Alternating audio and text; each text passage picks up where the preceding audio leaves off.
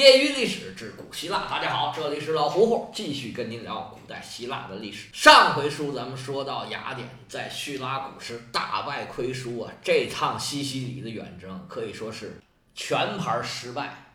雅典精壮男子的一半以上都参加了这次远征，结果是一个都没回来。同时搭进去的还有超过一百五十艘的战船，还有超过两年的财政收入。最可怜的是那些战俘啊，常年在暗无天日的这个采石场里面、山洞里面劳作，一直到死。雅典人所受打击之大呀，可以说是前所未有，一下就把雅典给干懵了。雅典城邦自梭伦改革以来呀，就一直是高速发展，没怎么停过，而且呢，基本上没遭受过什么大的失败。尤其是希波战争以后啊，雅典在组织了提洛同盟之后，各方面发展的都非常的迅速，可以说是又有钱又有势。不过这次失败是一夜打到解放前啊，这个时候的雅典已经再不是原来那个雅典了。不管雅典人这时候多么的震惊、愤怒、失望、悲伤、痛苦、彷徨、难过，但是他们现在啊没有时间去干这些事儿了，他们的首要任务。是要保障国家的安全。雅典现在还处于战争状态，这个斯巴达人在德凯利亚就离他们那几十公里远，一年四季不停的在雅典的郊区骚扰。更加要命的是啊，提洛同盟出现了松动的迹象，一旦雅典的粮食交通线受到威胁，那么他们整个这个粮食安全不能保证，那国家可就危险了。雅典人啊是商人，他们最会面对现实。他们首先面对的第一个问题就是雅典这时候啊已然是没有了领导人。原来说了算的那帮人呢，要不就像尼加斯这样的死在了战场之上，或者被人逮捕之后处决了；要不就像阿基比亚德这样的，早早的在政治斗争中失败，然后呢叛逃到了敌国。这时候，雅典的政坛呢处于一个空窗期，剩下这些人呢，要不就是原来的这个斗争失败者，要不呢就是还没成长起来的。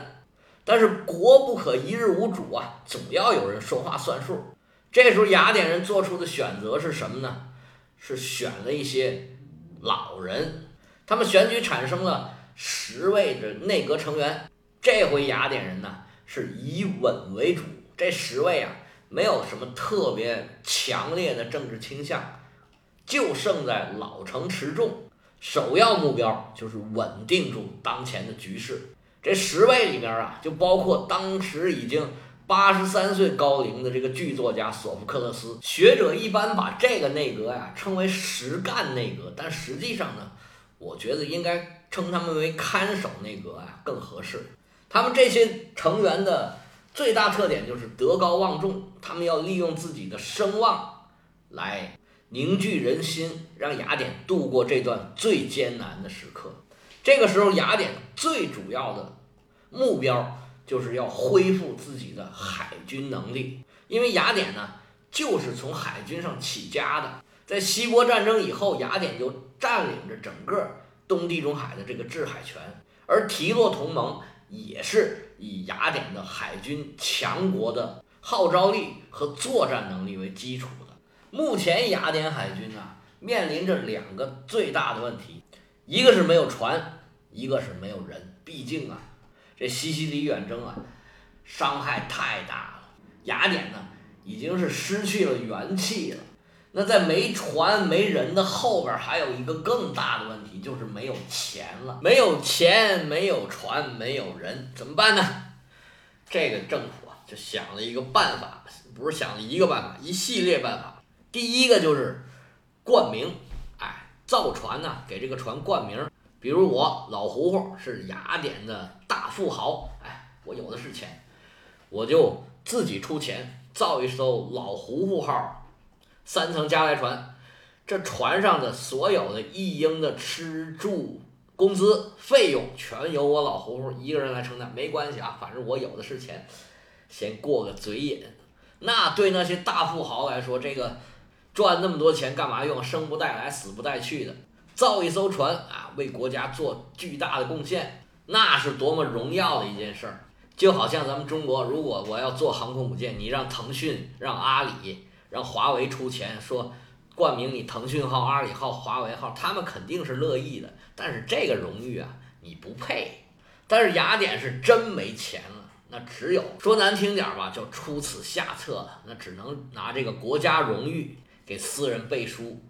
其实这个事儿啊，打希波战争的时候就开始了，因为那个时候呢也是急需要造船，但是呢并没有形成惯例，只是一个特殊的时期采取一些特殊政策。但打这儿开始，因为雅典呢打这儿就一直没有什么钱了，就把这事儿呢当做惯例了。雅典呢，常年是发展商业，藏富于民呐。这有钱的大富豪可有不少呢。那么通过这种手段，筹了不少钱，造了不少船。但是这个钱可以赚，可以攒，可以挣，可以抢，可以骗，还可以借。船呢也没有那么难造，只要花点时间，一年两年就能造很多。但是缺人这个事儿啊，就没那么容易办了。其实雅典这次失败啊，最大的损失就是人。雅典一般常备的是二百艘军舰，那么每艘船上有二百人的话，那么就一共需要四万人。但是咱别忘了啊，咱以前讲过，雅典一共分四个等级的人，一等、二等人呢是骑兵，三等级的是这重装步兵，第四等级的才是桨手。那你要大力发展海军呢？可能重装步兵和骑兵都不需要那么多，但是需要特别特别多的划桨手，那咋办呢？一个是招收志愿者呀，让这个二等级、三等级的人，你们就别骑马了，也别打仗了，过来划船吧。咱们要知道啊，那个时候那种阶级社会啊，等级之森严呢，是现在人很难想象的。雅典呢，算一个很开放的地区了，但是。这一等、二等、三等、四等这人呢，那还是分的是一清二楚。那么让上三三个等级的人从事第四等级的工作，那绝对是屈就啊。但是这个国家危急关头啊，没办法，有很多人还是放下架子，拿起船桨。哎，这东西还不是说你想划就会划的，他还得练呢。还好雅典呢有非常好的这个海军的传统。会练的人、会教的人啊，都非常的多。很快这人数是凑齐了，但是还有一个问题，就是雅典人啊，这钱确实是少。那原来呢，是给划桨手发这个工资的，但是现在呢，这个钱不够了，那所有的桨手全部减薪，薪水减到原来的一半儿。不过这个时候啊，因为时势太过艰难，而且呢，每个人都出钱出力。人家老胡胡大富豪都已经出船了啊，还给你们开工资，你们就减点薪水算什么呢？总之吧，通过咱们刚才说的各个手段，很快雅典呢就又凑齐了二百艘左右的船，恢复了不少成吧原来的战斗力。雅典的局势呢也总算稳定下来了。雅典这边咱们先放下，咱们再说说斯巴达。其实到现在为止，雅典跟斯巴达也并没有。这个完全的正面的展开交锋，而雅典在叙拉古败得这么惨呢？虽然有斯巴达的原因，有斯巴达派的援兵，但实际上这场仗的胜负啊，对斯巴达影响不是太大。从吕库古以来，斯巴达就是一个关心内部啊，远远胜过关心外部的这么一个地方。斯巴达也面临着自己的危机，它最大的一个危机啊，就是斯巴达人太少了。而且呢，是越来越少，所以每一个斯巴达战士啊都是宝贝儿。尤其派罗斯一战呢，损失了三百个斯巴达战士，其中呢有大概一半儿战死，有一半儿呢被俘。打这儿以后，斯巴达人就更不敢派他们的战士出去了。然后他们就创新了一种新玩法，就让一些不是那么根红苗正的斯巴达战士带着希洛的奴隶战士。出去出征去，哎，这意外的发现呢，效果还很好。包括之前咱们说的这个博拉西达呀，还有吉利普斯啊，都是这样的。但是问题是说，他们也带来了给斯巴达的这个管理啊，带来了很多考验。这希洛人去是好去，他回来可怎么安排呀？如果仅仅是为了打一个小胜仗，然后呢把国内搞乱了，这是得不偿失了。所以斯巴达也一直在想，到底怎么办呢？也不断的在尝试一些新的玩法。可以这么说，现在这个时候的斯巴达已经逐渐开始异化了，已经不是那个完全按照吕库古的设想建立起来的这个斯巴达了。他们也开始尝试一些新的管理方法，一些新的政治手段了。而雅典战败了回来的这个时候啊，斯巴达正在尝试一项新的任务，他正在建设自己的海军。这个事儿对斯巴达来讲也是新鲜事物。但是这种新鲜事物对斯巴达人来说呢，有一个非常大的障碍。这障碍呢，就是因为斯巴达人啊太穷了。从吕库古那时候就开始啊。斯巴达人他不聚财富，也不做生意，他的任务就是打仗。而且斯巴达国内啊，使用的是铁货币，这东西一点都不值钱，谁也不愿意要。那造船可不行啊，船上需要很多花钱买的东西，他没有钱可怎么办呢？而且这个时候啊，斯巴达他想建海军呢，这说明啊，他的眼光啊，已经不再像原来那样，就仅仅局限于他国内。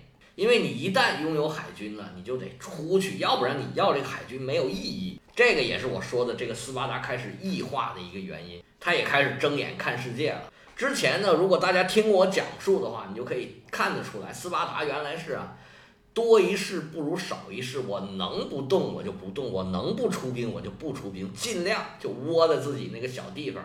这个我相信呢，他也是因为局势的发展，他慢慢的发现呢。再这样干呢不行了，所以才打开了视野。那么他打开视野，第一个看见的是谁呀？除了雅典之外，他第一个看见的就是波斯。这波斯啊，我们好久没讲了。自从希波战争之后，我们就很少提及波斯。但是这个波斯啊，它还是波斯，一点儿也没变。它作为一个当时最大的大国呀，还是那么又大又强又富。它无论从领土、人口、富裕程度，都不是希腊这些城邦能比得了的。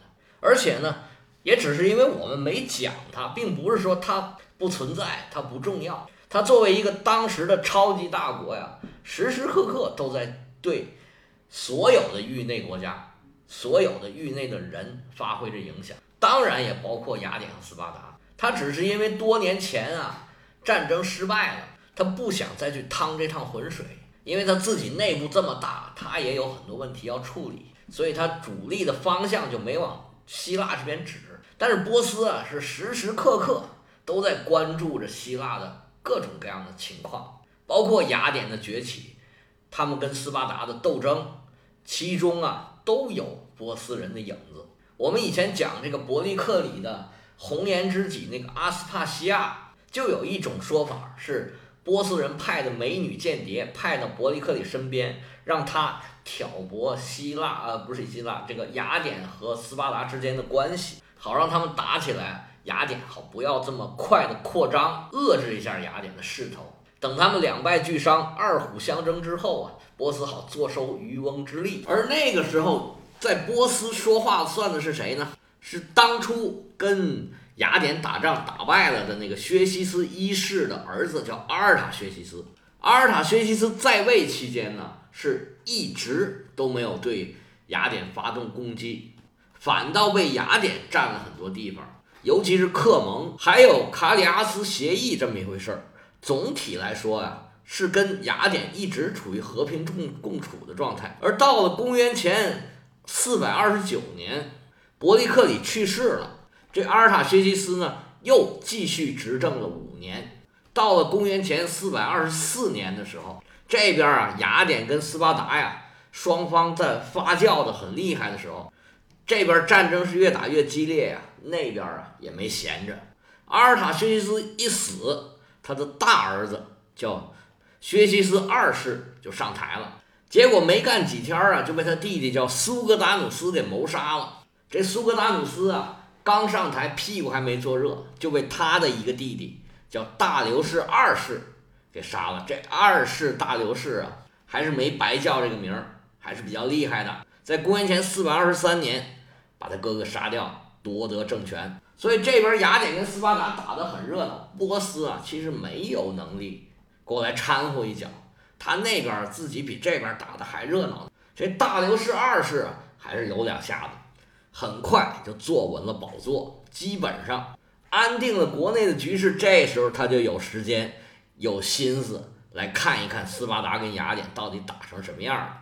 这大流士二世上台这几年。正是雅典跟斯巴达是越打越厉害的这几年，所以他也乐见其成。哎，你们打吧，反正我在这看热闹。这时候的国际局势呢，咱们举一个很不恰当的例子，就拿它跟三国的魏蜀吴相比，这波斯啊，就相当于是魏国，地盘又大，人又多，又有钱又富。其实呢，早已经大局已定，他早就是。不是吴蜀两家能够打败的，斯巴达呢就相当于是吴国，他没有统一的野心，他也不想所谓北进中原什么的。但是呢，你想把他打下来还是很不容易的。他历代名将啊都有非常强的战斗力，而且呢这个名将是源源不绝，哎，走了一个来一个，走了一波来一波，所以想把他打下来也不容易。而这个时候的雅典呢，就好像刘备、诸葛亮死了以后的这个蜀国。不但要啥没啥，而且呢人才凋零，内部斗争还特别的严重。当然了，这个比喻是非常的不恰当，因为雅典跟斯巴达呀，它远远不是跟波斯一个量级的，最多算个地方割据势力而已了。只是我们在讲希腊，就把希腊捧得高一点。波斯国王啊有两个儿子，应该这么说，有两个比较重要的儿子。这个大儿子呢，叫做。阿尔塔薛西斯二世被钦定为这个继承人，陪王伴驾是跟在他父亲身边儿。他还有一个弟弟叫居鲁士三世，就叫小居鲁士，被他爸爸呀派到了现在土耳其，就是说小亚细亚的这边地方。那他就需要处理跟雅典和斯巴达的关系。这个小居鲁士啊是野心勃勃的，这个可以理解，因为他不是王储嘛。想要争得父亲的宠爱，他就要有点作为。这王储就是比较保守的，而小居鲁士来到亚细亚啊，小亚细亚的时候，正赶上斯巴达想要打这个海军的主意。斯巴达建设海军呢，无非是要给雅典一个致命痛击，要把雅典给灭了，永绝自己的后患。而波斯人呢，可以说跟雅典是苦大仇深。虽然斯巴达也参加了这个希波战争里面的。主要的会战，但是呢，都没有雅典打的那么狠。那波斯人一看，嚯，那你斯巴达人来递过橄榄枝，你想要建海军遏制雅典，我只需要出钱就行了啊！那我不想自己参与，咱们出点钱，好，可以，双方可以说是目标一致，这么一拍即合，斯巴达波斯反雅典的统一战线，哎，就算这么建成了。那位说：“斯巴达现在怎么变得这么快呀？原来那么保守、那么封闭、内向的这么一个国家，怎么突然间变成这样了？这个呀，一方面跟斯巴达本身局势确实变了是有关系，另外一个呀，咱不能忽略了一个这个催化剂，那就是从雅典叛逃到斯巴达的这位阿基比亚德。自从他到斯巴达以后啊，他就没闲着。”你仔细想想，斯巴达的每一步操作，好像都有他的影子在后面。他刚到斯巴达的时候，就给雅典狠狠地扎了一针儿，让斯巴达呀在德凯利亚建了一个基地，一年四季就开始不停地骚扰雅典了。然后呢，看到雅典出征西西里，这可是阿基米亚德自己亲自带队去的，结果他又给斯巴达出主意说：“你们赶紧派人去援助。”这个叙拉古，结果就导致雅典如此悲惨的巨大失败。这位阿基比亚德可真不是一个省油的灯啊！这位啊，不但是一个大帅哥，而且个性鲜明，看问题非常的独到。从此以后啊，我们谈到的差不多每一件事儿都有他的参与。想要知道这位阿基比亚德在斯巴达有什么风流韵事，他这一生啊。还要经历什么样的跌宕起伏？下一步，这个阿基比亚德又会对雅典、波斯、斯巴达做什么样的事儿呢？那么，这位帅哥结果又会怎么样呢？欲知后事如何呀？精彩回目，且听下回。